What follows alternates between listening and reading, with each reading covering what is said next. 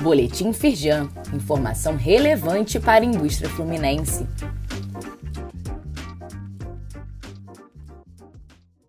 Edição de terça-feira, 6 de fevereiro de 2024.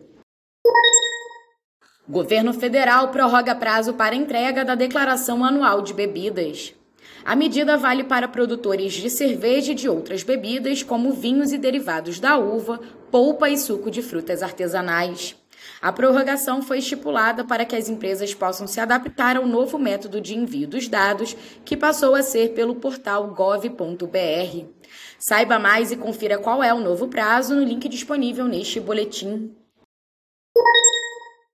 Tire suas dúvidas sobre a Lei de Igualdade Salarial entre Homens e Mulheres.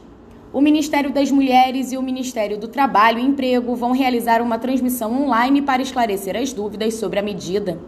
O período para as empresas enviarem as informações para a confecção do relatório de transparência salarial e de critérios remuneratórios já está valendo.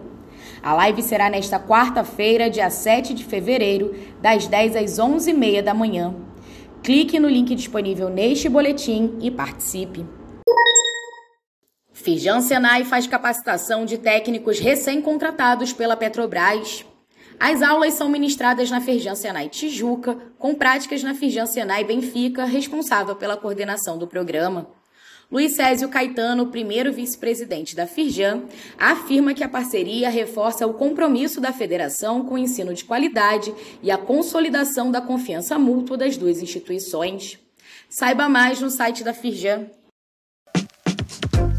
Saiba mais sobre essas e outras ações em nosso site www.firjan.com.br e acompanhe o perfil da Firjan nas redes sociais.